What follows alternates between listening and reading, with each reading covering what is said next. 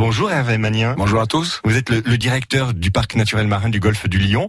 Il y a des canyons à quelques kilomètres de nos côtes. Le fond sous-marin permet comme ça de, de découvrir un relief sous-marin pratiquement. Mm. Oui, en fait, le, le, golfe du Lion est un grand, un grand plateau continental qui va jusqu'à à plusieurs euh, dizaines de milles de la côte. Euh, et effectivement, au bout de ce plateau continental, on a des, des canyons qui creusent ce, ce plateau jusqu'aux grandes profondeurs.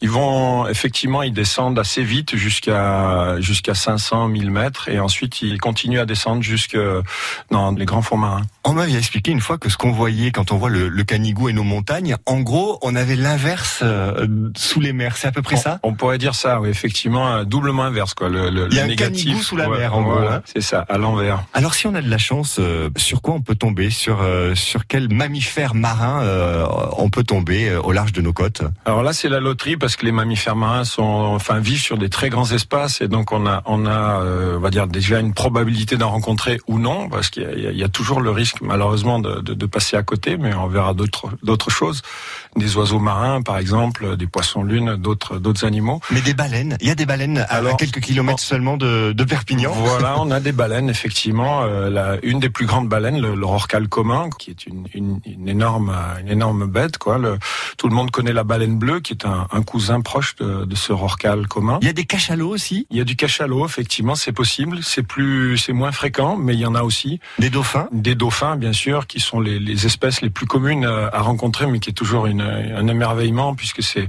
c'est des animaux que, que tout le monde connaît, mais que peu ont vu dans la nature. À nos pieds, finalement, on a un, monde sous-marin qui est totalement méconnu. Pas assez connu, même si effectivement dans les faibles profondeurs, on a, on a maintenant de, de, de plus en plus de connaissances. Par contre, dès qu'on rentre dans les grandes profondeurs, on, on est effectivement face à l'inconnu et encore énormément de choses à découvrir et à comprendre, dans notamment dans le fonctionnement de ces écosystèmes. Votre mission au parc naturel, c'est justement de, de préserver tout ça, cet écosystème, ces écosystèmes, ils sont en danger aujourd'hui. Alors comme tous les écosystèmes mar- marins, malheureusement, euh, les, les, je dirais, c'est des écosystèmes qui sont finalement très agressés par l'homme et, et le- aujourd'hui ils arrivent vraiment à, à des niveaux de seuil de, de supportabilité. Quoi. Euh, On a pensé longtemps que c'était tellement immense qu'on pouvait tout faire là-dedans. Donc euh, aujourd'hui, on se rend compte qu'effectivement, euh, bah, les pollutions sont, sont, ont des conséquences graves avec des la présence. On parle beaucoup des plastiques, mais effectivement, c'est un énorme problème. C'est ça le danger principal pour notre mer Méditerranée?